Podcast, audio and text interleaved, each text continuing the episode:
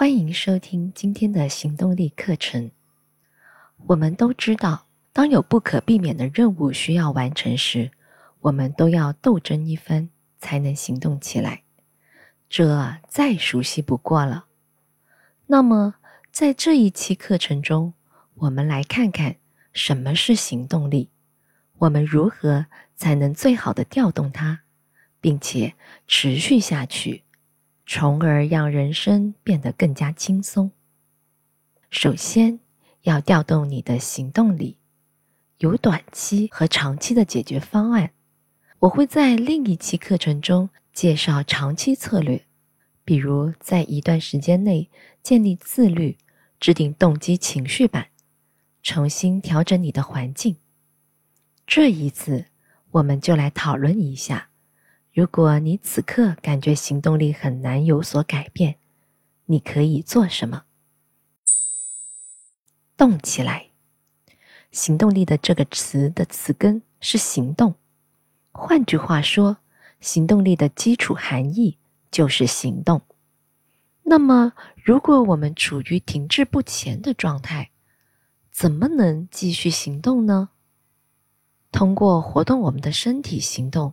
创造了行动力，这是一个简单的规则。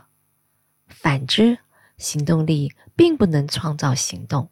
因此，你可以开始做的第一件事，就是从你的桌子边站起来，或者离开你现在正在努力完成的任务，到室外快步走，或者进行其他任意类的户外活动。科学研究证实了这一点。在步行或慢跑大约半小时后，认知能力会提升，提高你的行动力，清空你的大脑，这样可以更好的开始。除此之外，越亲近大自然越好。致力于单一，外出散步时，拿一张纸写下你想完成的一项任务，这样每当你的目光落在纸上。它就会提醒你，重要的是切断任何其他干扰。当你喜欢的电视剧做背景播放时，你就无法专注在一项任务上。全身心的投入很关键。在开始之前，安排好休息的时间表，可以让你更容易全身心的投入。你不必在今天剩余的工作时间内完成这项任务。相反，分配一个小时，比如说从下午两点到三点，真正全力以赴地处理这项任务，然后至少休息十分钟。在这段时间里，你可以自由地做你想做的事，但是到下午三点十分时，就该回去继续这项任务了，因为你知道，一次只需集中精力一小时。所以这项任务似乎并不是没有尽头，看上去并不令人生畏。你可能要粗略估计一下完成任务需要的时间。如果需要很长时间，请将这个任务分解为较小的任务，并选出一些里程碑事件，从而让自己短暂休息一会儿，准备好自己的空间。现在是时候物归原位了，这意味着要清理周围的空间，以便避开所有其他任务的影响。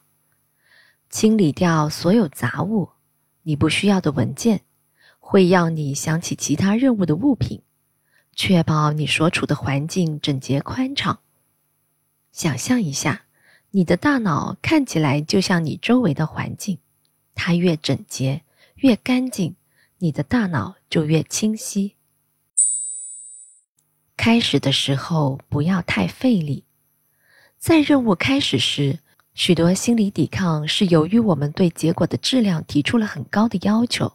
例如，如果我们需要写一篇文章，我们就想写一篇诙谐、细致入微、充满智慧并且令人感动的文章。从一开始。所有这些期望让任务如此艰巨，以至于我们甚至不想开始。为了避免这种情况出现，有一个好办法，就是一开始不要太费力。比如，如果你需要写作，这意味着只需要去写，写下你即兴想出的普通语句就可以了。相对于一开始就盯着空白页面，修改和编辑已经写出来的东西要容易得多。此外，有时候我们需要一些时间预热，才能真正进入状态。其实不要太费力，就可以轻松实现。即使你认为你还完全没有开始，在经过一些热身后，你会惊讶于你能完成的程度。现在，你已经完全准备好了。今天已经讲的够多了，让我们。行动吧。